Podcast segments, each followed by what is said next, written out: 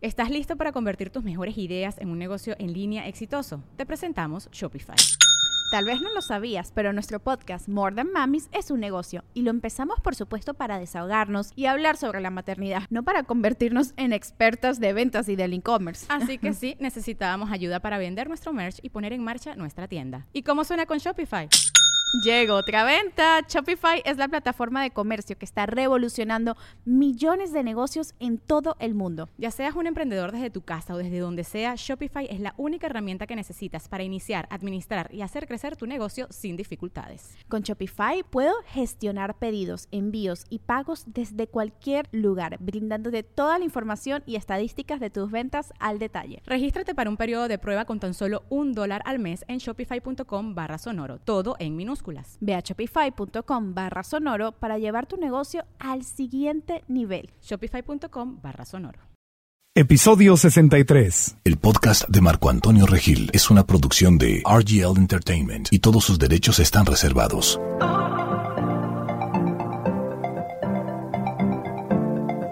Bienvenidos al podcast de Marco Antonio Regil.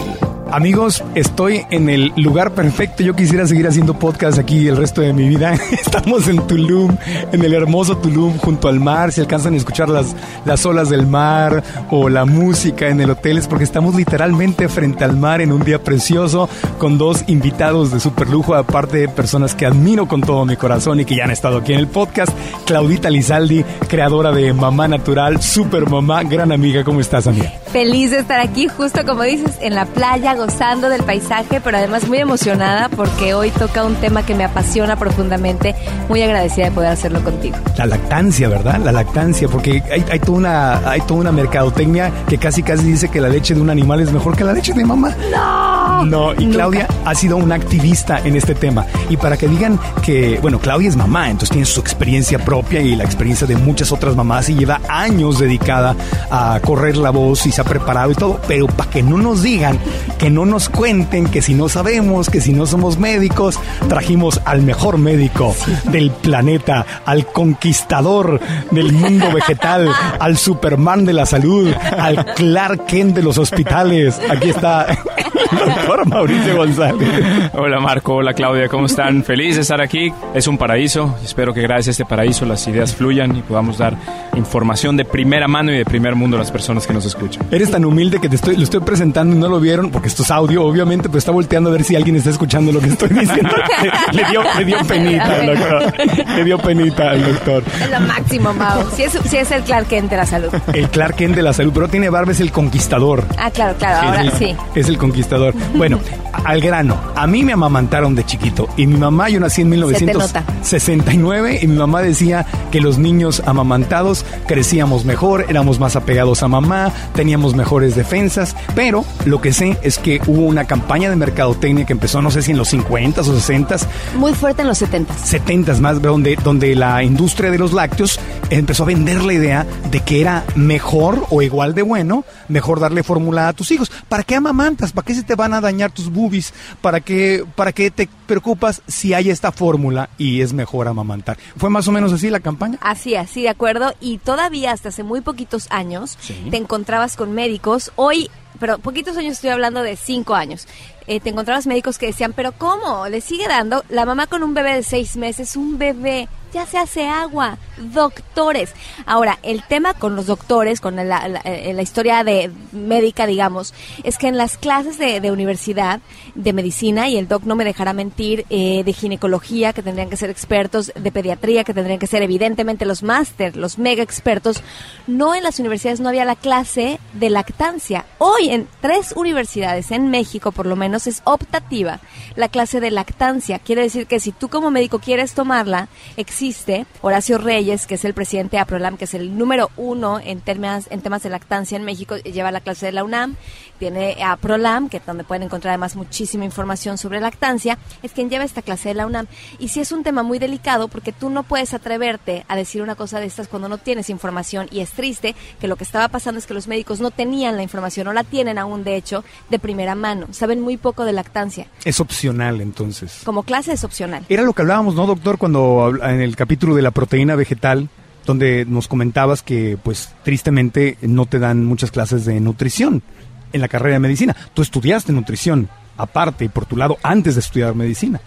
Sí, es correcto. Lo que dice Claudia hace total, total sentido. Recuerdo muy bien que en, los años 60, 70 hubo una campaña muy fuerte cuando industrias de la leche de vaca Sí. se infiltraban en hospitales de países de tercer mundo para promover las fórmulas lácteas y esto promovía que las mujeres que antes amamantaban a sus niños se decantaran por dar fórmulas, pensando que eran de mejor calidad, estaban enriquecidas con vitaminas, etcétera, etcétera. Wow. Ahora, la realidad es que el médico durante, durante mucho tiempo se ha estado alejando de la, de la parte preventiva de la medicina en todo ámbito. Y donde lo ves más fuerte, Marco y Claudia, es en la nutrición y en cosas tan naturales como la lactancia materna. Qué es la primera, primera etapa importante, la más importante de, de la creación de la salud del ser humano, la salud primigenia, la salud primal, está relacionada con el tipo de parto, por supuesto, es un- una parte importantísima de, de verdad de tomar conciencia, porque cuando un bebé nace vía vaginal,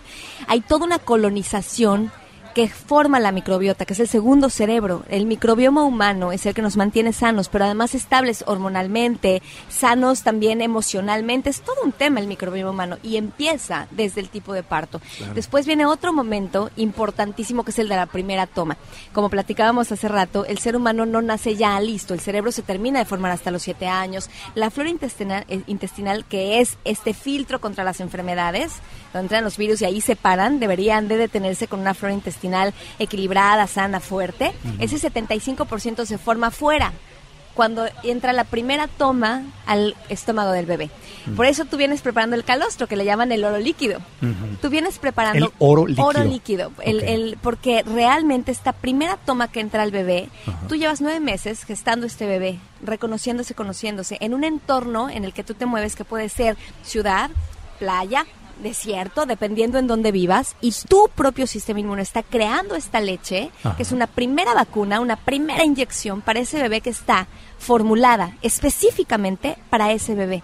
No hay nada, nada que le pueda entrar al estómago que sea mejor para ese bebé que lo que tú ya preparaste por nueve meses para él, por lo que tú se fue gestando en tu organismo para él. Entonces nace, entra esta primera toma y empieza a formarse la flora intestinal de organismos vivos, que si lo pudiéramos llevar a una metáfora, es como si vieras pequeños guerreros listos para defender a tu hijo, que además van colocándose, digamos, van ahora sí que haciendo formaciones en todo el tracto digestivo, no nada más llegan al estómago y se quedan ahí. Cada vez que tu bebé consume leche materna, que además los primeros meses la demanda es altísima y está bien, de repente nos llegan mamás, es que mi bebé quiere comer cada dos, tres horas. Mi amor, es que así es. Es normal. Por eso el chiste de los papás de no vuelves a dormir, gracias. Un bebé es una gran demanda, sobre todo los primeros meses de vida, Claro. porque solo toma leche materna. Pero tiene sentido, eh, doctor, porque es decir, si está un bebé adentro del cuerpo de mamá, yo ignorante que soy hombre y no he tenido hijos, pero me le veo, lo veo desde afuera con mucha lógica. Estoy adentro de mamá, en el vientre de mamá y me estoy alimentando a través de mi cordón umbilical, ¿verdad? Entonces al salir y se cae el cordón, se, pues, se cae solo si no lo cortan, ¿verdad? Se, cae. Entonces es lógico que mi conexión continúe siendo a través de mamá. Entonces en vez del cordón, pues pasa a ser por mi boquita a través del pecho de mamá. Entonces, eso es el plan perfecto de la naturaleza. Por supuesto, lo que se me hace un tanto sorprendente es que en el 2017 tengamos que dar razones por las cuales la lactancia materna es superior a la, lactancia para otra especie animal. Es, es realmente sorprendente. Ahí creo que la lógica debe entrar y, debe permanecer. Ahora, los datos que da Claudia son 100% certeros. Eh, se han visto múltiples estudios en grandes centros académicos que cuando el niño nace por la vía vaginal, la colonización de bacterias en su intestino, en todo su tracto intestinal, es completamente distinta, Marco. Es completamente distinta. La colonización de bacterias. A ver, ¿me pueden explicar un poquito Cuando más? nosotros, nosotros tenemos 100 trillones de bacterias en el intestino. Ajá. ¿Ok? 100 trillones. y- y- Esto quiere decir que tenemos más bacterias en el intestino que células en todo el cuerpo. Ya. Y- Ok. Y, y bacteria no significa que es negativo. No, No, son buenas. no, son es buenas. especie. Deben serlo. Sí, porque en los- comerciales luego te dicen que hay que eliminar las bacterias. Entonces dices, ah, la Y los bacteria. antibióticos las matan Las y matan. te matan tu, tu, tu, probiota, tu, sí, tu probiota correcta, la que te está defendiendo, y por eso quedas vulnerable. Y por eso cuando tomas antibióticos con más razón tienes que tomar probióticos. O sea, hay bacterias- Si eres bebé con más razón, lactancia materna. Hay bacterias que te defienden. Hay Sí. bacterias buenas en tu Sí. cuerpo. Entonces empeza- va a empezar desde ahí. Sí, para empezar desde ahí, cuando decimos microbiota hablamos de todas las bacterias que existen en el cuerpo humano. Cuando decimos microbioma, hablamos del genoma de estas bacterias. ¿ok? Mucha gente usa los conceptos intercambiablemente. Ahora, no me quiero desviar, lo que quiero decir es lo siguiente. Cuando el parto es por vía vaginal, el niño tiene bacterias distintas cuando es por vía cesárea. Tienes las que las que tienes que tener porque está diseñada mamá naturaleza para que nalgas- nazcas por la vagina. Correcto. Entonces, vamos a empezar bien. El niño nace por vía vaginal, es colonizado por bacterias protectoras, aquellas que, que protegen al interior del intestino, aquellas que estimulan la inmunidad del, del- del propio intestino. Y si a esto le agregas una lactancia materna que está, Marco, o sea, por el amor de Dios, está diseñado por millones de años Sí. para, para ser la parte más nutritiva dentro de la vida del ser humano. Ahora, tú y yo hablamos esto en el poder de la proteína vegetal. Sí. Hablamos de que los gramos de proteína que tiene la leche materna son 5 gramos. 5% Ujú. del contenido de la leche materna es proteína. Y aún Sí. así hace crecer a un niño en un año tres veces eh, su peso original y dobla su estatura en el primer año. Porque es lo que necesita. Porque es lo que necesita y viene con, Es como un- Claudia bien lo dice, que el, el- el calostro, que es el oro líquido que viene con las inmunoglobulinas, etcétera, etcétera. Es como, en- no quiero usar la palabra gasolina porque la gasolina es un, no es un... Pero este, sí es tu combustible. pero es tu combustible diseñado en forma perfecta por a través de millones de años de evolución de la especie de tu mamá a ti. Fíjate la perfección entre las muchas cosas que podemos mencionar de la leche materna, pero mira qué fantástica puede llegar a ser que mamás que dan lactancia en tándem. ¿Qué quiere decir esto? Un bebé que acaba de nacer y le siguen dando al de dos años al hermanito. Esto es lactancia en tándem y se puede hacer. Bueno, se ha analizado esto. Generalmente uno ya escoge una teta y el otro la otra. De un lado sale la fórmula perfecta para el bebé y del otro lado para el niño de dos años. Explícame eso. Científicamente comprobado. Comprobado. Ahora, Wow, hace calor, la leche sale más líquida. Hace frío, sale más espesa. qué maravilla. Es, es fantástica. Qué Llegas a un lugar donde hay de, de repente como muchos virus, la leche materna se adapta a esos virus para poder defender a ese bebé que Mm. está tomando leche materna. En temas, eh, ya que estamos hablando de esto, en temas, por ejemplo, de desastres naturales, o por ejemplo ahorita en Venezuela, que hay desabasto de alimentos, Sí. ¿qué salva a los bebés? La leche, La leche materna. materna. La leche materna. Claro, porque entonces, eh, doctor, tomar leche de una, de una otra especie, no de una vaca, de lo que sea, es otra especie. Esa leche ha sido perfeccionada para esa especie. Sí. y Claro. las necesidades de un becerro de porcentaje de proteína o porcentaje de grasa no son las mismas que necesita un becerro para convertirse en un toro, en una- en un animal de no sé cuántos kilos, que yo. Es otra, otra cosa. Por supuesto, para empezar la cantidad de hormonas que tienen ambas leches es totalmente distinta. La leche materna, la leche humana, vamos a llamarlo de, esta manera, está diseñada para hacer crecer adultos hombres a un peso de 70 a 75 kilos y mujeres de 45 a 55 kilos. Cuando escoges una leche de otra especie animal, la que más comúnmente usamos es la de vaca, estamos hablando de que son animales que llegan a pesar 300, 250 kilos. Ahora, agregándole más peso a este argumento que pone Claudia, tenemos ahora estudios prospectivos, que son los mejores estudios científicos que existen. Es decir, empiezas a estudiar a una persona hoy y la terminas de estudiar en 10 años. Mm. Este es el, la- el mejor tipo de ciencia que puedas hacer. ¿Por qué? Porque es presencial, no hay variables. Y hoy sabemos que los niños que son amamantados con leche materna tienen menor incidencia de obesidad. Punto y final. Punto y final. O sea, imagínate el cambio en salud pública que podríamos hacer si a todos los niños les damos, les proveemos con lactancia. Claro, pues entonces es- es- te pones, digo, no me estoy burlando ni lo digo como chiste, te pones con cuerpo de vaca porque estás tomando leche de vaca. O sea, toda la grasa que necesita una vaca no la necesito yo. Para empezar, no necesito leche como adulto. Y cuando la necesito es de niño, pero sí como adulto, cuando no necesito leche, me tomo la, la grasa y la proteína y las hormonas de un animal enorme. ¿Cuántos kilos pesa una vaca? 350. 300. 300. Aproxima- aproximadamente. Entonces, ¿qué me extraña que empieza yo a tener sobrepeso? Y ahora, el queso es la concentración. Ah, el sí, queso no es natural, ¿verdad? Es un proceso de la leche de vaca donde se concentra toda esa grasa y ya sabemos que sabe rico y ya sabemos que es adictivo. caseína? La caseína es adictivo, pero et- et- etcétera, pero por eso engorda tanto, por eso tanto obesidad. Ves que en Sí. países como Estados Unidos y quienes están siguiendo ahorita la dieta estadounidense, como México y otros países, el lácteo está metido en todas Todo. partes. En todo, no, no, bueno, cuando te conviertes en, en vegetariana, en, en vegetariano es un tema porque, bueno, consumes eh, productos animales. Yo fui 21 años vegetariana. Mi proceso a ser vegana Sí. ha sido complejo en el tema de justo chocolates, o sea, un chocolate cualquiera no me como porque no es vegano, porque tiene leche. Es que la leche está de verdad metida en todo. Quería regresar un poquito, Marco, a lo que dijiste de las edades y de lo que dijiste de la leche cuando necesitamos leche y cuando no. Porque, ok, convencidos estamos de que los bebés deben de tomar leche materna. Y ahí viene la mamá y dice, bueno, yo le voy a dar seis meses. No me pidan más, por favor, tal, tal, tal. Es que, claro, cuando ya tienen dientes y caminan, no es que esa ya es una locura, ya es demencia. Yo nada más quiero que nos pongamos a pensar en esto hablando de todos los beneficios y ahora pondremos más beneficios en la mesa de la leche materna. Pero hablando de esto, es lo normal, lo natural y lo necesario que veas a un niño caminando, ya de un año y medio, dos años, y que se pega al pecho de su madre. No es una imagen que debería de brincarnos, porque esa es la edad en la que necesitamos leche. Y la pregunta aquí es, ¿qué leche es la mejor? ¿La que produce esa mamá para ese bebé? ¿O la que venden para, en polvo para hacer con agua una, una bebida que no es la que contiene lo que realmente necesita tu bebé. Y ahí es donde podemos empezar a hacer conciencia de la lactancia prolongada.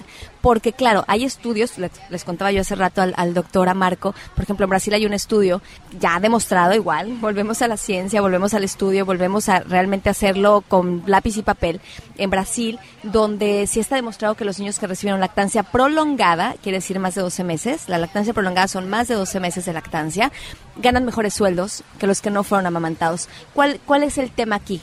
¿Qué, qué pasa? ¿Cuál sería el, el, análisis ya más profundo? Hay un mayor desarrollo cognitivo con los niños que son amamantados. ¿Por qué? cositas como esta. Un bebé que recibe leche de una botella mueve cuatro músculos faciales. Eso tiene todo un tema que ver con sinapsis neuronales. Un bebé que está mamando de su madre mueve 38 músculos faciales hay todo un tema de sinapsis que vienen desde el tema de movimiento. Sinapsis, ¿qué significa Las sinapsis neuronales son las conexiones que nosotros ah, hacemos para generar que las neuronas se enciendan. Digamos que la, velocidad, conexiones neuronales, son las sinapsis. A los tres años es la velocidad más alta, entre los dos y los tres años, la velocidad mayor que va a alcanzar tu cerebro. No como los nuestros que van a toda velocidad todo el tiempo, pero, pero la velocidad más alta, donde mayor vas a aprender, si creciéramos a la velocidad a la que crecemos entre el año y los tres años, seríamos gigantes de tres metros. Claro creces exponencialmente, pero no solo es físico el tema, es el, cerebro. El cerebro está en ese momento de desarrollo absoluto. Entonces, cuando un bebé es amamantado con toda la estimulación que esto significa, no es que sea más inteligente que los demás, es que alcanza la inteligencia que todos deberíamos de tener en promedio. Pero no será, porque haz de cuenta que tú tienes todos los foquitos para picar a los tres años, ¿no? me encanta esta película intensamente y me refiero como a este tablero y tal. Haz de cuenta que tienes todo ese tablero para picar todo lo que tú piques en esa edad, entre los 2 y los 3 años, tienes hasta los 7 para el desarrollo del cerebro, pero enfoquémonos entre los 12 y 24 meses. Todo lo que tú piques ahí se va a quedar encendido y lo que no, ya no se usó. Por eso usamos tan poquito de la capacidad del cerebro. O sea, lo que está diciendo Claudio, doctor, es que alcanzamos, podemos alcanzar nuestro máximo potencial como seres humanos cuando tomamos la gasolina o el combustible que está diseñado para nosotros.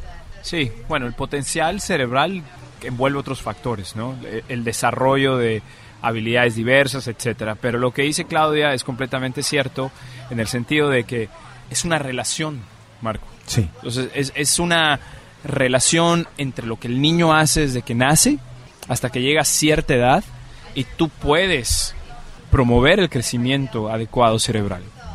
Ahora, que si ese niño va a llegar a ser Einstein, eso es otra historia, claro. porque entran otras variables. Ahora, de que le estás dando los building blocks, los bloques de construcción necesarios para poder serlo. Claro. Eso es, eso es cierto. Y ahora, ¿qué es lo bello de esto que, que, nos está contando Clau? Que esto es sencillo. Sí. Que esto no cuesta absolutamente nada. O sea, yo recuerdo que platicaba esto con mi esposa porque a veces íbamos a cenas y decían, Ay, es que esto de amamantar al niño, de verdad es que es difícil. Más difícil que estar lavando biberones, hirviéndolos, checando la temperatura. Eso realmente es molesto, ¿no? Ahora, y Claudia todavía no ha tocado, que esto lo hemos platicado mucho, que, todavía no ha tocado la parte del vínculo emocional que se genera. O sea, y eso lo estamos dejando ahorita detrás. O sea, el, el universo de beneficios. Sí que comprende la lactancia materna es infinito. Vamos a hacer una pausa y cuando continuemos vamos a seguir hablando de los beneficios. El beneficio emocional puede ser un buen tema para el siguiente segmento y también en algún momento, si, si nos da el tiempo, la relación de, del consumo de leche de vaca o de leche de otros animales con la obesidad. O sea, porque estamos hablando de lo que no nos da, pero ¿qué es lo que sí nos da? Y, qué pasa cuando dejas de consumir leche de vaca? ¿Y qué pasa cuando de, de verdad le das a tu hijo la leche que le debes dar? Entonces volvemos después de una pausa. Soy Marco Antonio Regil y estamos desde el hermoso Tulum, Quintana Roo, a la orilla del mar, en un restaurante en el Hotel La Manzala con Claudia Elizaldi, eh, activista, porque no, no puedo usar otro nombre, La activista. activistas. La activista. Quienes hacemos activismo por la lactancia nos llamamos lactivistas. La activista. Activista o la activista. Bueno, activista por la lactancia o la activista. El doctor Mauricio González, el Superman de la salud. Eso. que, que está aquí para decirnos si, si decimos alguna mentira. Bueno, yo no, porque yo no sé nada. Porque yo no sé mentir. Oye, pero tengo que reconocer, Pero eres Claudia. un niño amamantado, amigo. Soy un niño amamantado y mi mamá me decía lo que estaba diciendo el doctor en el, en el bloque anterior, que los niños que somos amamantados somos más apegados a mamá, tenemos un vínculo más cercano de amor y Sí. de conexión con mamá. Y bueno, Y de empatía con el mundo, porque este vínculo de mamá te da Sí. empatía con el mundo. Y entonces pasa lo que te pasó a ti, en donde te volviste vegano. Ves ciertos documentales y te toca el alma, resuena en tu corazón, porque tienes empatía por el mundo, que eso es de lo que estamos ahorita adoleciendo en el mundo fuertemente. Tú ves un presidente como el de Estados Unidos y dices, qué falta de empatía. No tiene empatía. Está desco- como Evidentemente- desconectado, Claro, ¿no? evidentemente fue un niño te das cuenta el, el- el- el niño roto que es lo que y, y platicaba justo Mauricio de este libro de Tony Robbins si quieres como un poco comentar que es claro infancia es destino qué decía no Tony Robbins de, de- de Sí, Trump bueno, habla de que a todos nos motivan cosas distintas, ¿no? Y a la madre Teresa de Calcuta le motivaba el, el sufrir de las personas y ella quería aliviar ese dolor, ¿no? Y habla de que Donald Trump, él sufría ser el número dos. Y probablemente por la historia que tenía con su padre. Él nunca quiso ser número dos, siempre ha querido ser número uno. y se, se le nota, porque Está- este, está este, está este momento histórico donde está con los presidentes de los países europeos y, y se le está adelantando el presidente de otro país y va y como niño chiquito en la escuela, va y lo mueve, lo agarra del brazo para ponerse enfrente Qué vergüenza. y luego viene el presidente de Francia y empieza a saludar a los demás y este se enoja, o sea, ves el- el- el- la inseguridad de que no me estás saludando a mí y estar demostrando y demostrando que soy el número uno, es una inseguridad y un dolor muy grande por dentro. y tiene que ver con la infancia, tiene que ver con la primera infancia, se los juro que es así. Y, y, y fíjense más o menos de qué edad es Trump. Viene en estas escuelas cincuentosas, cuarentosas, bueno, es más viejo que eso, pero este con todo respeto espero que no hable español y no nos escucha, porque si no Marco y Mauricio no van a regresar a No, Estados o- Unidos. Ojalá. Imagínate que empezar a escuchar el podcast Donald Trump y lo cambiemos. Ah, sería fantástico. Viene- Porque claro, puedes hacer las paces con ese niño abandonado. Tú puedes Claro. hacer las paces con tu síndrome de abandono. Y puedo sentir compasión por un niño que fue abandonado y ahora Tú está un adulto y te das cuenta, Sí. claro, te das cuenta que es un niño roto. Sí. Y te da paz, te da paz y también te da compasión y, y dices, no quiero repetir esa historia, tenemos que cambiar la historia con nuestros hijos porque este mundo ya no soporta más niños rotos, ya no. No. Entonces, no. volviendo al tema, entonces, hay una conexión emocional, lo que decías antes de irnos a la, a la pausa. ¿Cuál es, nos puedes platicar Bueno, de de, eso? de- Claudia seguro que tiene un- una perspectiva mayor en este aspecto. Lo que nosotros sabemos, por lo que estudiamos en medicina, es que en los años, creo que 30, 40, estamos hablando antes de la guerra mundial, sabíamos que animales cuando los despegabas de su madre a la hora de amamantar, estos, eh, aunque se les reemplazara el pecho materno con una alimentación que se pareciera en nutrientes, estos dejaban de crecer Wow. y lloraban inconsolablemente y su, y, y su tamaño era menor. En el momento que a estos niños, eh, que a estos animales se les volvía a tocar por su madre, Mm. estos empezaban otra vez a crecer. Wow. Entonces, yo pienso, Marco, sin, sin tratar de ser reduccionista, que es uno de los graves problemas de la ciencia actual, el reduccionismo. ¿Qué es el reduccionismo? El reduccionismo es centrarnos en una variable de una fórmula enorme. Mm. No, por ejemplo, decir que la obesidad es solo por esto, esto, esto y esto, cuando hay múltiples variables que juegan un papel importante. Claro. La lactancia materna es, es un vínculo fisiológico, biológico y emocional. El, Mm. el solo hecho de abrazar a tu hijo, que sienta tu calor, tu olor, que vea tu risa, que sienta tus emociones, yo pienso que es un regalo que no se lo podemos quitar. Claro. Y- No, se- definitivamente no se los podemos o quitar sea, a los la- seres humanos. Las horas y horas que le estamos, bueno, que, les, que, le, que una mamá le quita a su bebé eh, al no darle pecho y, y- y ponerle una mamilia con fórmula. O Es muy fuerte porque una parte importantísima de la deserción de la lactancia viene a los cuatro meses cuando la mamá se reinserta al trabajo. Mm. Por eso también el sistema tiene que cambiar y los niños tienen que regresar a la mu- a- al mundo justo lo platicábamos cuando hablábamos de Trump y quiero cerrar un poquito, me refería a lo de Trump por el tema de dejar llorar a los niños. Había una educación donde dejaban llorar y yo, este niño lo dejaron llorar en su cuna muchísimo, muchísimo. Entonces un poco cerrar esa parte. Los niños no se les deja llorar para que los pulmones se les hagan grandes y crezcan y maduren, no, los niños necesitan un abrazo. Tú no ves un adulto llorando y dices, ay, que llore. O sea, esta, No. esta teoría de No. que la primera noche No. tienes que dejar que el niño llore hasta que... Por favor, no. lo abrazas. rompes el corazón. Claro, se están abando- lo están sintiendo abandonados Por de supuesto, forma. es como no hay nadie aquí para mí y la mamá además está del otro lado de la puerta siguiendo la instrucción de déjalo llorar, llorando también. ¿Y de dónde sale todo esto? Abre una cultura de crianza donde tú tienes que ser libre y volver a tu vida a- rápido, porque tienes que reinsertarte en el trabajo rápido, porque tienes que estar bien bueno otra vez rápido. No, ser mamá es todo un tema y todo un cambio de vida para siempre. Para siempre. Yo alguna vez escuché a nuestro querido amigo Pedro Ferriz de Con diciendo justamente eso. Dijo, mira, es como la primera noche. El niño, si llora y le haces caso, ya perdiste la batalla. No es cierto. Y entonces- ya perdiste la batalla, pero con el mundo, porque tu hijo va a ser no empático y va a pensar que va solo contra el mundo. Claro. Y eso lo va a marcar con un síndrome de abandono para toda su vida. Y si es muy grave, pues se convierte en Trump. Pero si no se convierte en cualquiera, que es lo que decías tú, hay que la basura la recoge el otro. Hay no- cero empatía. Entonces, la parte emocional que decía Mauricio de la lactancia sí es muy importante. Volver al seno materno. Una y otra vez y otra vez en estos primeros meses de vida. Y en el mejor de los casos sé que es muy difícil. Yo di tres años a mi hijo pecho de siete años hoy. Y a mi hija llevo dos años tres meses. Ahorita estamos en Tulum. Probablemente venga un destete o cuando regrese se vuelve a pegar al pecho. Y si se vuelve a pegar pues ven a nuestro reino mi princesa la, porque la mayor pues, parte de la gente pensaría que eso es una exageración. Claro, claro, hasta que te das cuenta y te dicen, ¿por qué es tan lindo? ¿Por qué es tan inteligente? ¿Por qué es tan sano? Ay, qué padre, no, no es suerte, no es casualidad, no es que mira que esa no te me salió el chamaco, no. Tiene to- es multifactorial como dice Mauricio. Claro. No es solamente la lactancia, pero un factor en los primeros meses de vida y años determinante en la salud emocional, intelectual y física es la lactancia. Además, fíjate que esto me suena, eh, Claudia y Mauricio, me, me suena un poquito como cuando se discute lo del calentamiento global o el cambio climático, que es el tema, que es Sí, el, sí. que es el término correcto, porque sabemos que el cambio climático también incluye enfriamiento, o sea, no solamente calentamiento. Pero entonces, mira, los que dicen, por ejemplo, y eso tiene que ver, no, no crean que me estoy desviando, quien dice que el cambio climático no existe, corre un gran riesgo. Si están bien, pues qué bueno. Pero si están mal, acabamos con la vida en el planeta. El riesgo es enorme. En cambio, los que sí creemos en un cambio climático y queremos limpiar al planeta, si estamos bien, pues salvamos al mundo. Y si estamos mal, simplemente tenemos un mundo más limpio. El- Amén. El, riesgo es mínimo. Entonces, lo mismo. Si Claudia, alguien está escuchando y dice, Claudia es una exagerada y está mal, pues, ¿qué vas a perder? Si amamantas de más a tu... No, no existe, no puede existir algo como amamantar de más. No hay ninguna Es- repercusión negativa. En cambio, si dejas de amamantar, sí estás corriendo el riesgo enorme de que le pase a tu niño una cantidad de cosas como estamos viendo en la población no, mira, infantil. cuidas calenturas de noche. Digo, no es una certeza que amamantando tu hijo nunca se va a enfermar. Obvio. A mí, a, a mí me parece correcto ser honesta y decir que mis hijos nunca se han enfermado porque es la realidad. no Nunca, es garantía. Nunca, ni- pero no es garantía y no quiero decir que lo amamantas, este, segundo paso, porque hay muchos factores además de que implican esta salud. Por ejemplo, y lo quiero decir porque luego me preguntan y tal, yo a mis hijos siempre les digo, es que como nunca te enfermas, es que tú eres bien sano. Mis secretos con ellos siempre son así. Mamá, ¿puedo salir a la lluvia sin suéter? Por supuesto, mi amor, por Ese es- supuesto, porque tú nunca te enfermas. Ese es otro factor. Claro. El factor mental, la forma en que les, supuesto, en la que les voz de mamá manda. Y no Al revés nos funciona. acordamos de eso. Ponte un suéter que te vas a enfer- enfermar. Pero es que, ¿sabes? Yo tengo un blog justo de eso de, te vas a- se llama Te vas a enfermar. Porque como mamá dice, no comas eso, te vas a enfermar. Pum, enfermo.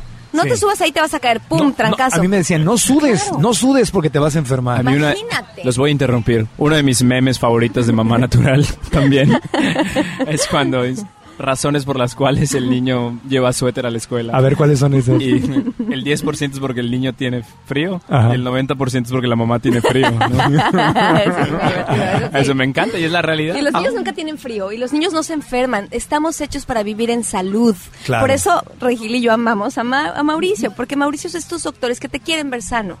El índice de éxito de un doctor no debería de ser cuántos pacientes tiene eh, eh, enchochados con medicina, debería de ser cuántos pacientes sanos viven con él. Están a su alrededor. Deberíamos de pagarle a nuestro doctor una mensualidad mientras estamos sano, sanos y dejar de pagarle Así cuando es. estamos enfermos. Así es en China. Así es en China. Y en, y en algunos otros, otros países. Entonces, las, ¿qué ibas a decir algo? No, Sí. acaba de empezar el ciclo escolar en mi, bueno, el ciclo académico de residencias médicas en mi hospital de Nueva York y tuvimos el placer de recibir una nueva interna, una chica que lleva trabajando cinco años como doctora eh, familiar en Reino Unido.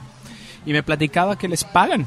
Les pagan un bono anual revisan los casos de sus pacientes y si tienen colesterol más bajo les pagan. Si, Bravo. Si dejan de log- fumar. logran documentar que el paciente dejó de fumar bajo su bajo su cuidado, les pagan Bono. un bono. Es- todo eso está bien. Claro. Todo eso funciona. claro. Ese es el Y los- estímulo. me estaba explicando que Mauricio, esta chica originaria de Irak, pero ya es nacional de Reino Unido, me dice, yo sé todo de mi paciente. Claro. Sé el nombre de su esposo, sé el nombre de sus hijos, sé dónde vive, sé dónde vacacionó, sé absolutamente todo. Todos los factores. Todos los factores que Todo, envuelven. absolutamente, es que todo está, está conectado. Pero ahora, hablamos de las ventajas. Eh, no, no- obviamente, Quisiera hacer una acotación rápida para ir a desventajas, Ajá. Marco, en el tema de las mamás que nos estén escuchando, las abuelas que nos estén escuchando y tengan este problema con el trabajo. Es muy difícil lactar y trabajar, Sí, pero sí es sí. posible.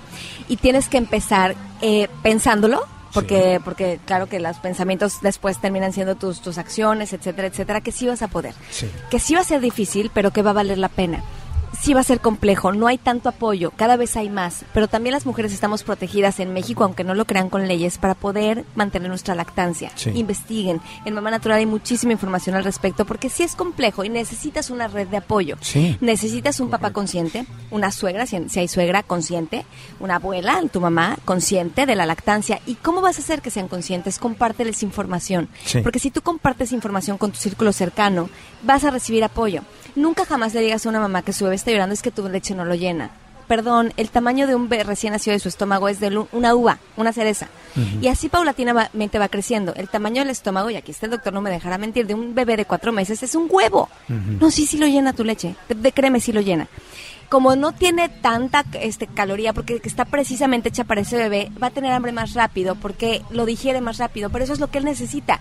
Energía rápido y volver a comer energía rápido, porque está en ese proceso O sea, de- de- creciendo de y durmiendo, creciendo y por eso, durmiendo. Claro, y por eso también su, meta- su, su- su metabolismo va a ser el correcto cuando sea grande y va a tener menos incidencia de diabetes, de obesidad, etcétera, etcétera. Claro.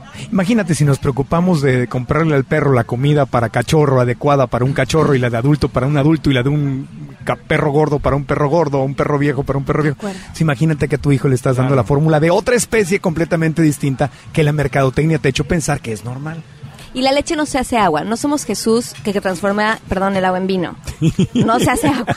Es un mito. Entonces, cualquier, y cualquier doctor que te diga que la leche se hace agua, por favor, ve y, y que le quiten la cédula profesional. Esto ya no puede seguir Doctor, pasando. la leche se hace agua. No, me sonó como, pero el músculo se convierte en grasa, ¿verdad?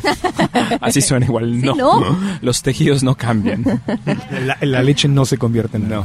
No, bueno, lo que, lo que sucede es que... ¿Qué- qué pasa? ¿Cuáles No, son las- el, las el famoso la leche se convierte en agua es una forma, es una analogía que han utilizado muchos profesionales de la salud, supuestamente para hacer más fácil el entendimiento que los nutrientes se van perdiendo conforme pasa Es que- el es que tiempo. cambian. Pero, obviamente, es una manera súper simplista eh, de, de explicar esto, lo cual es totalmente erróneo. Sí. Ahora bien, fíjate, Marco, ahorita que los estaba escuchando hablar, estaba tratando de recordar mis primeras clases de pediatría en segundo año de medicina y recuerdo muy bien el libro de pediatría de Nelson, que era el más famoso que en las, en las universidades de medicina estudiamos.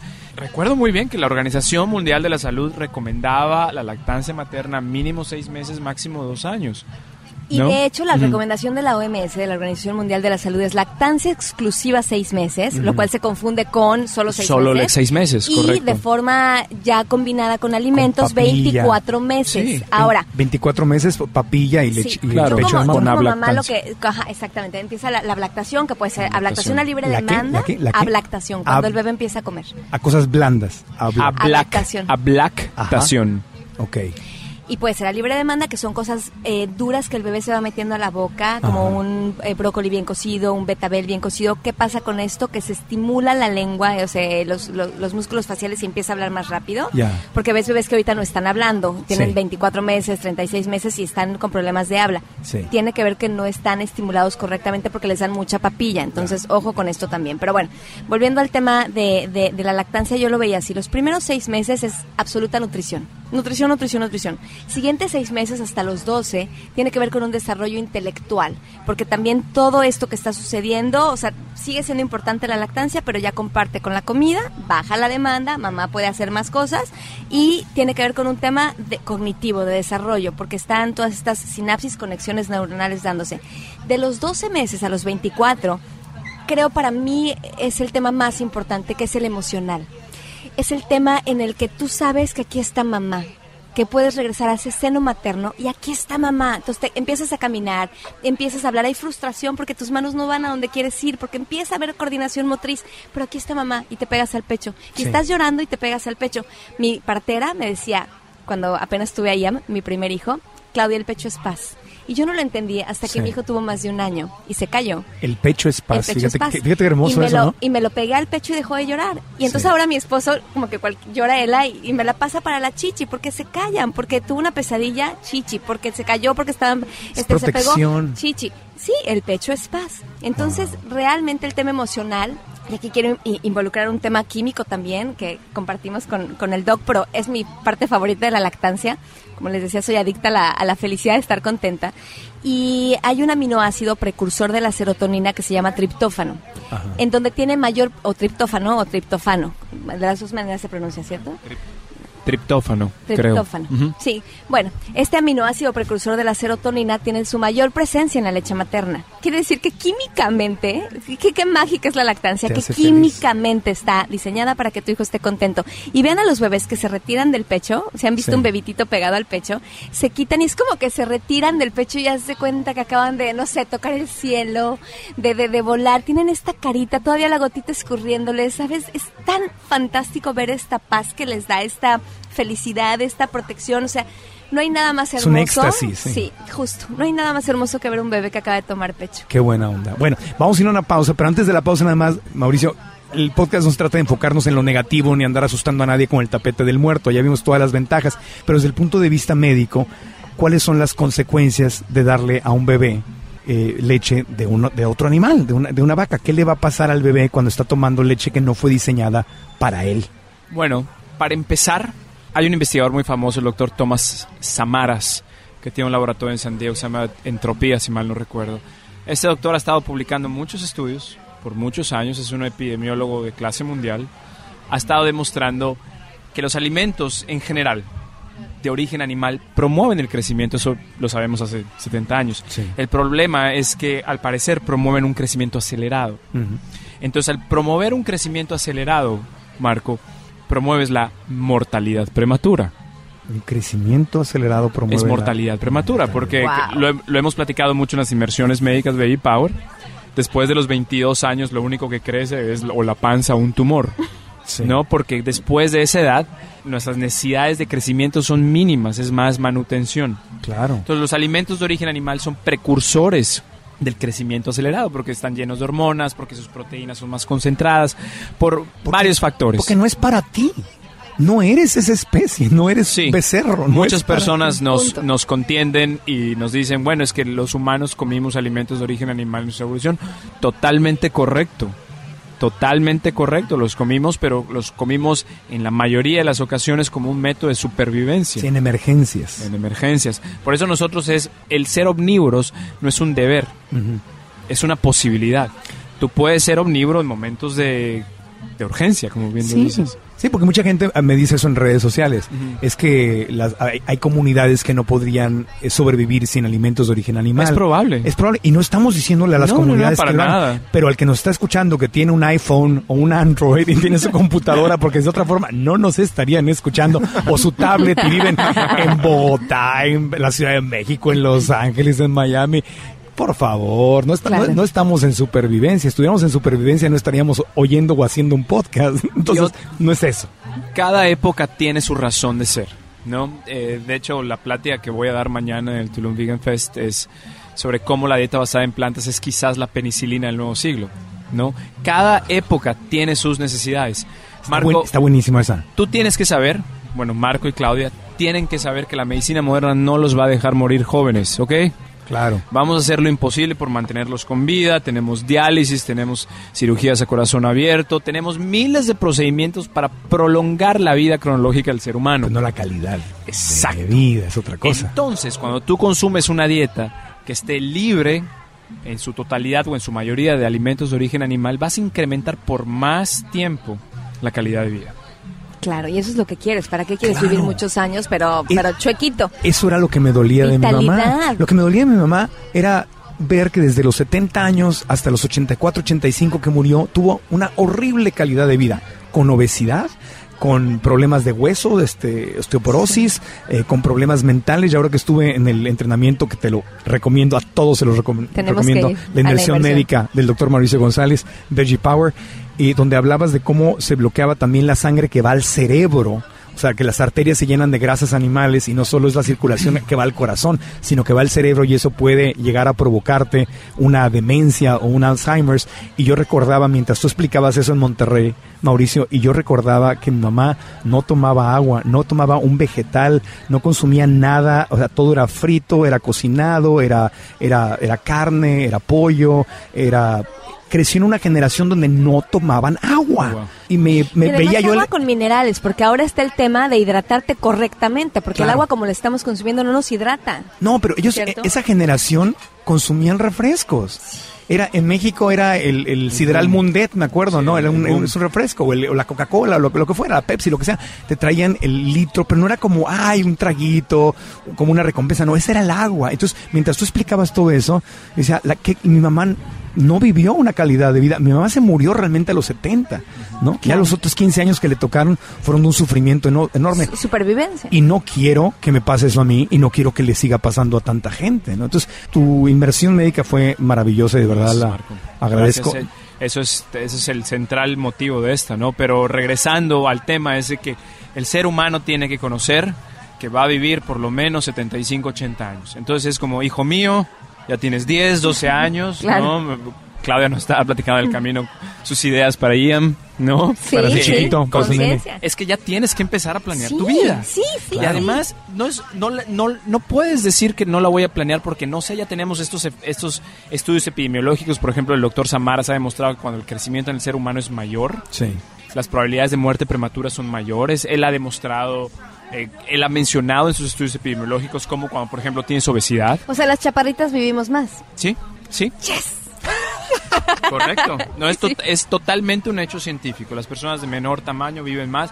La teoría es porque Oye. tenemos menos células. Entonces, como tenemos menos células, menos tejidos, Sí. es probable que se- al replicarse, las- los tejidos que se replican, es menos probable que haya un defecto en el ADN. Pero pasa lo mismo con los, no quiero compararnos con otra especie, pero bueno, los perritos es lo mismo. Es lo mismo. Las Sí, razas pequeñas sí. viven Es en hasta todas las especies. 20 Marco. años, labradores, eh, pastores alemán, Ocho. como Lucy, 8, 12, 14. De hecho, si mal no recuerdo, en los estudios de Samaras también menciona que es en perros, en humanos, en otras especies animales y hasta en flores. Entonces el tamaño no nos Sí, conviene. sí. Y, la, y la leche te hace crecer como vaca. Bueno, vamos a quitarnos de problema de... Lo que de- dijiste es muy fuerte, Vamos a te hace crecer como vaca, en serio. Te, te pone como vaca. Sí, caray, sí. Sí, O sea, ve- tenemos ve- que ve la- cambiar. Ve la, obesidad. No, me- no, lo aclaro, ¿eh? Tengo una enorme compasión cuando veo gente. No me refiero a los obesos que vemos normalmente en América Latina. mórbidos. Me, re- me refiero a la gente que vemos en los aeropuertos que a veces no caben ni en los aviones. No me estoy burlando. Me No, no, duele no, mi corazón y tengo una enorme compasión con ellos. Pero los estás viendo con el double cheeseburger, ¿no? Con la Sí. carne molida, el tocino, tres quesos y todo. El refresco. No es normal, es un- una cosa, es un gordito panzoncito cervecero, ¿no? Como, como mis amigos en Sonora, que están así, este, como lagartijas, bien delgaditos. Como perros mil peros. Y la, y la pancita del pan, o la pancita de la cheve, de la cerveza. Pero ves esta, esta obesidad donde no se pueden ni mover bien y van de, así de, de lado a lado. No es, eso no es una forma humana. Y el sufrimiento, ¿te imaginas lo que debe de ser? El sufrimiento, entonces lo digo con toda compasión, pero sí se te hace cuerpo de vaca. Tenemos que tener mucho más conciencia en lo que comemos y como mamás tenemos que tener conciencia, como mujeres, Sí. que si nos queremos convertir en mamás, nuestra vida va a cambiar. Y mamá y papá, ¿eh? Porque aquí ya también Sí, entra claro. afortunadamente el tema del papá presente, que Sí. es un regalo para los papás. Un papá que cambia pañales, que y es la, la cosa, estoy siendo simplista con el cambio de pañales, un papá presente es el mejor regalo que se puede hacer un hombre a sí mismo. Sí. Porque, porque los ves, yo veo a mi marido, que es un papá presente, de esta relación que tiene con sus hijos, suya, eh, que no he generado yo, que él solito ha creado, este amor que le tienen. Mis hijos cuando, cuando eh, más chiquitos, y me lo decía una maestra con IAM a los tres años, él decía, papá, mamá, papá, mamá. Tenía el equilibrio perfecto. En general los niños dicen, mamá, mamá. Y para mis hijos siempre ha sido papá, mamá. Es lo mismo, papá, Sí. mamá. Entonces, y hay un tema de lactancia paterna. El papá puede participar en la lactancia si la mamá se extrae leche. Sí. Y el papá en la noche, en lugar de que se despierte mamá, porque sí es muy cansado ser mamá. Sí. Y si el papá no apoya, entonces tienes esta mujer histérica, este, se acaba el sexo, se acaba todo. Y de verdad, como papá, sí tienes mucho que hacer Sí. por empatizar con tu mujer en este periodo tan cansado de los primeros meses, los primeros 24 meses, en donde a los cuatro meses de tu primer bebé en general, al segundo ya le sabes más, piensas que tu vida se acabó. Sí. Y puede venir una depresión justo posparto porque, porque no tienes apoyo, porque no tienes la, la información correcta. No solo a través del triptófano genera oxitocina, serotonina el bebé. Cuando a ti te están mamando, cuando estás amamantando, también estás generando oxitocina porque hay una estimulación. Claro. Y esa estimulación genera paz en esta mamá y paciencia. El bebé llora, naturalmente va a llorar. Necesitas paciencia, acumular mucha paz y se genera un ambiente. Tú entras a un cuarto donde una mamá está dando pecho y hay Sagrado. oxitocina en el aire. Es sagrado. Hay paz, hay amor, hay buena hondez, hay porque justamente están estas hormonas haciendo el trabajo que deben de hacer para que tú aguantes estos meses sin dormir, estos meses sin Tiene que haber una recompensa. bla, bla, bla, es la retroalimentación de madre naturaleza, de Pachamama, que te dice, esto es. está bien. Eso es lo que es. Vamos a hacer la última pausa y cuando regresemos, quiero que hablemos de consejos prácticos desde el punto de vista de una mamá natural y desde el punto de vista de un médico, de cómo lidiar, eh, porque esto es, me parece que es igual que cuando te haces vegano. Lo más difícil no es aprender a comer, lo más difícil no es conseguir la comida y, y educarte, lo más difícil es lidiar con el mundo, lidiar con la gente, con la familia, con los amigos, con el trabajo y con los médicos. Y seguir. Entonces, y seguir. Entonces, ¿cómo manejarnos con la sociedad, con nuestra familia, cuando nos critican y nos dicen que estamos locos, simplemente porque tenemos más información o más educación? ¿Y qué hacer cuando el médico, incluso el médico no está informado y te empieza a dar consejos contrarios a lo que es mamá naturaleza? Entonces, volvemos después de la pausa. Soy Marco Antonio Regil, continuamos en el podcast desde el precioso Tulum, Quintana Roo, a la orilla del mar, en un restaurancito, con el doctor Mauricio González y con Claudia Lizaldi, creadora de Mamá Natural. Y nos quedan pocos minutos, pero consejos prácticos para enfrentarnos al mundo cuando queremos, quienes, las chicas que nos están escuchando, o ya son mamás, o van a volver a ser mamás, o altamente probable, van a ser mamás en los próximos años. Entonces, ¿cómo lidiar con el mundo, doctor? Si estoy con el pediatra o algo y me empieza a decir, no, no sé qué les digan porque no soy mamá, pero Ok, hoy en día tenemos, cada vez hay profesionales de la salud más comprometidos con la lactancia materna. Gracias a Dios. Bravo. O sea, Bravo. gracias a. Dios. Si ustedes tienen la felicidad y la oportunidad de tener uno que promueva esto, bendito sea. ¿No? Si no lo tienen, Marco, hoy en día la educación está everywhere. Tenemos internet, tenemos sitios como Mamá Natural, tenemos acceso a otros, otros expertos en plataformas online. Se pueden meter, pueden investigar, pueden ingresar a esos sitios y, y encontrar consejos fidedignos, ¿no? Otra cosa que tenemos que hacer nosotros siempre es apoyar.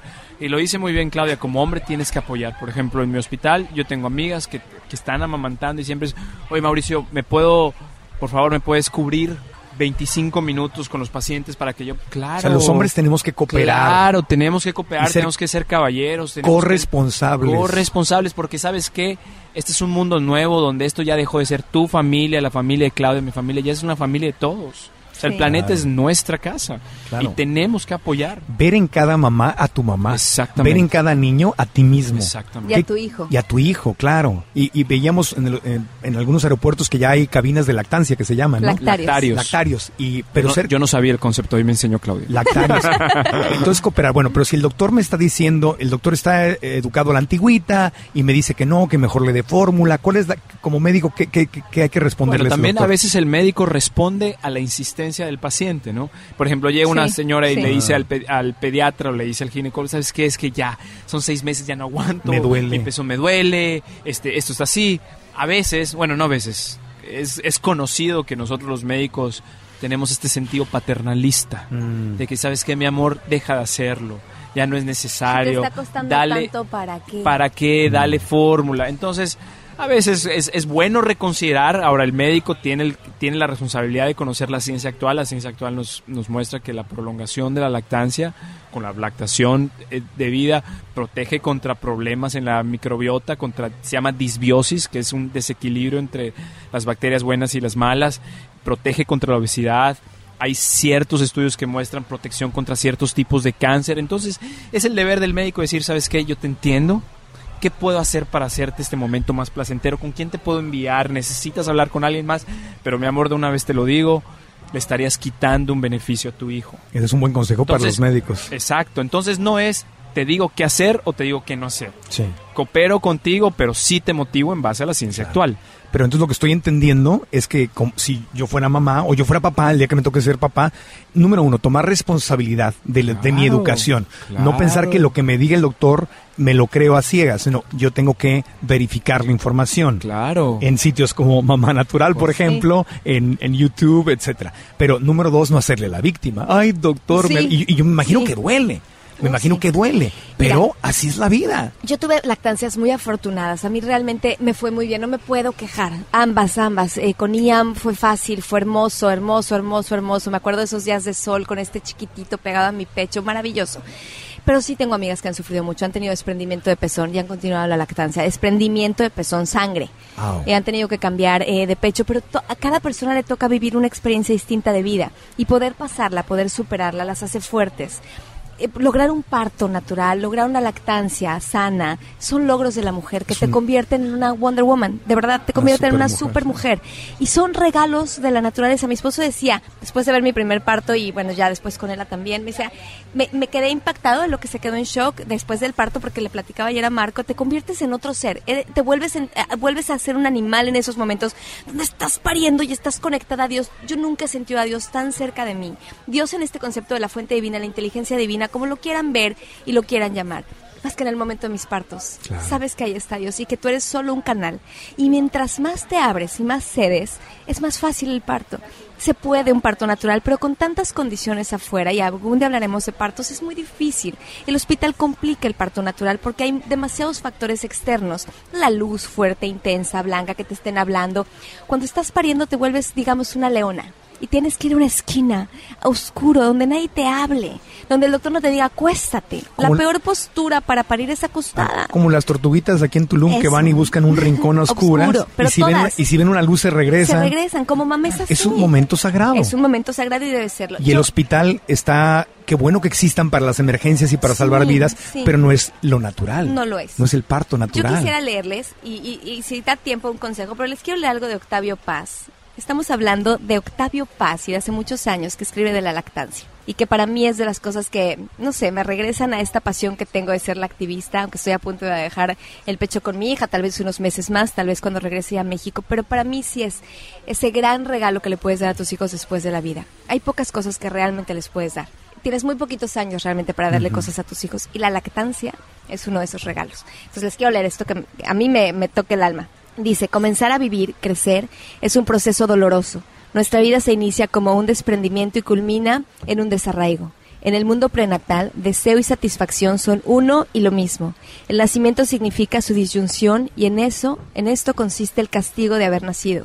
En ese castigo comienza también la conciencia de ser. Sentimos nuestro yo como sensación de cercenamiento de lo otro. Pero hay una sustancia prodigiosa que hace cesar la discordia entre deseo y satisfacción la leche maternal. En mm. ella el placer y la necesidad se conjugan. La lactancia atenúa la distinción entre sujeto y objeto. La unidad se restablece y por un instante el uno es el otro.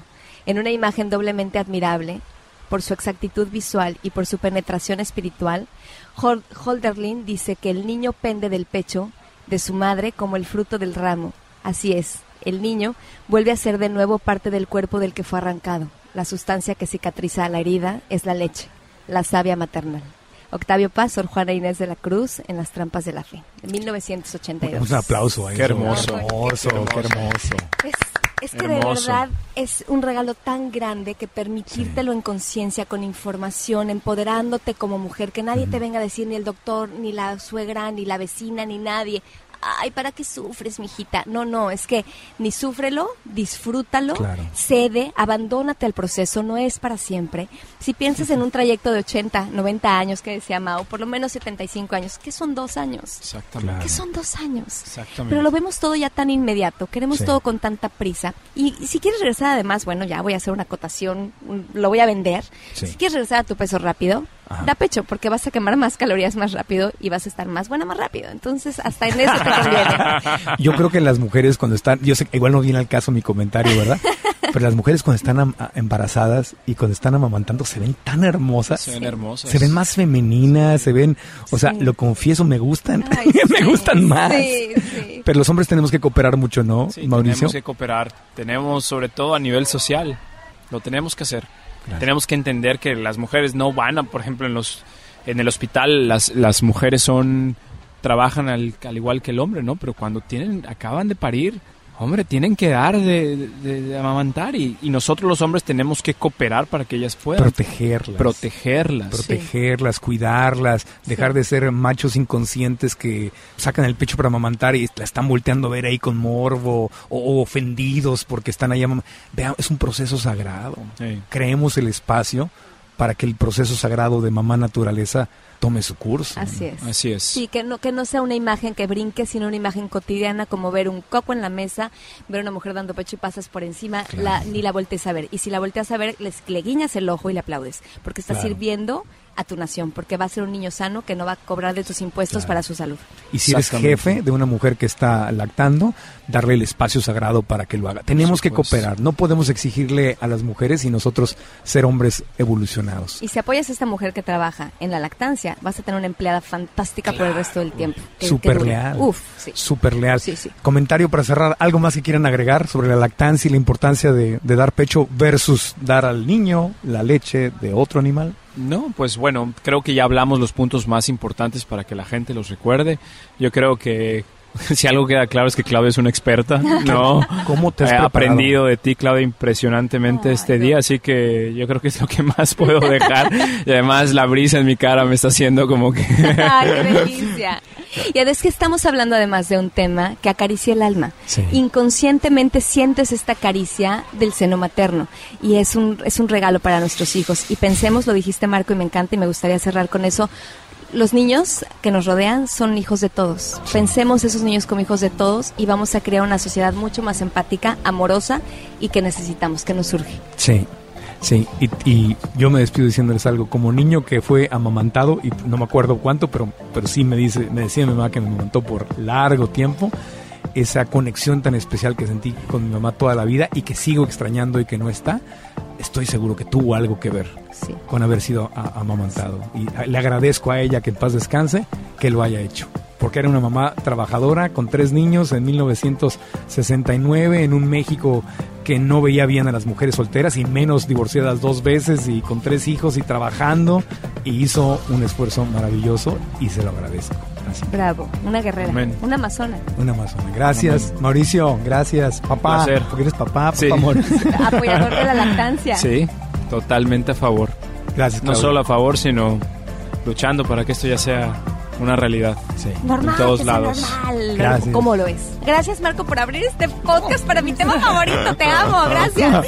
Los amo, gracias. Desde Tulum, gracias. Bye. Así cerramos y les recuerdo a todos los que nos escuchan, a ti que nos escuchas, que el podcast vive en marcoantonioregil.com y si no te has suscrito a mi sitio, te pido que lo hagas, es completamente gratis, hay un obsequio, hay un entrenamiento al suscribirte que puedes bajar a tu computadora o teléfono y eso nos ayuda para poder estar en contacto contigo directamente cada semana, no solo con el nuevo episodio del podcast, sino diciéndote en dónde vamos a tener conferencias o videoconferencias u ofertas o promociones especiales exclusivas para suscriptores. Si nos escuchas en tu teléfono, también te recuerdo que puedes bajar cualquier aplicación o abrir cualquier aplicación de podcast, ya sea en iTunes o en Android, en cualquier sistema que uses, donde también encuentras este podcast. Solamente tienes que buscar Marco Antonio Regil y ahí estará. Y si nos quieres dar una reseña, es decir, un review, las cinco estrellas y recomendarnos, pues bueno, eso nos sirve muchísimo. Y lo último que te pido, que también ayuda para llegarle a más y más personas, es que compartas la liga de este episodio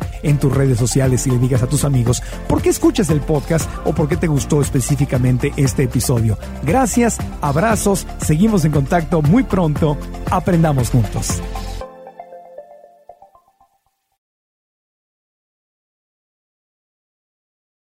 ¿Estás listo para convertir tus mejores ideas en un negocio en línea exitoso? Te presentamos Shopify.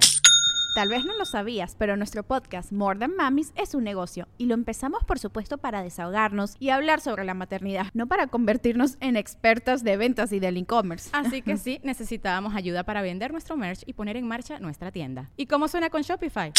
Llegó otra venta. Shopify es la plataforma de comercio que está revolucionando millones de negocios en todo el mundo. Ya seas un emprendedor desde tu casa o desde donde sea, Shopify es la única herramienta que necesitas para iniciar, administrar y hacer crecer tu negocio sin dificultades. Con Shopify puedo gestionar pedidos, envíos y pagos desde cualquier lugar, brindándote toda la información y estadísticas de tus ventas al detalle. Regístrate para un periodo de prueba con tan solo un dólar al mes en shopify.com barra sonoro, todo en minúsculas. Ve a shopify.com barra sonoro para llevar tu negocio al siguiente nivel. Shopify.com barra sonoro. It is Ryan here and I have a question for you. What do you do when you win? Like, are you a fist pumper? a woohooer, a hand clapper, a high fiver. I kind of like the high five, but if you want to hone in on those winning moves, check out Chumba Casino. At ChumbaCasino.com, choose from hundreds of social casino style games for your chance to redeem serious cash prizes. There are new game releases weekly, plus free daily bonuses. So don't wait. Start having the most fun ever at ChumbaCasino.com. No purchase necessary. BGW. Void were prohibited by law. See terms and conditions. 18 plus. ¿Quieres regalar más que flores este Día de las Madres? The Home Depot te da una idea. Pasa más tiempo con mamá plantando flores coloridas, con macetas y tierra de primera calidad para realzar su jardín. Así sentirá que es su día todos los días. Llévate tierra para macetas Bigoro por solo $8.97 y crece plantas fuertes y saludables dentro y fuera de casa. Recoge en tienda y sigue cultivando más momentos con mamá en The Home Depot. Haces más, logras más. Más detalles en homedepot.com diagonal delivery.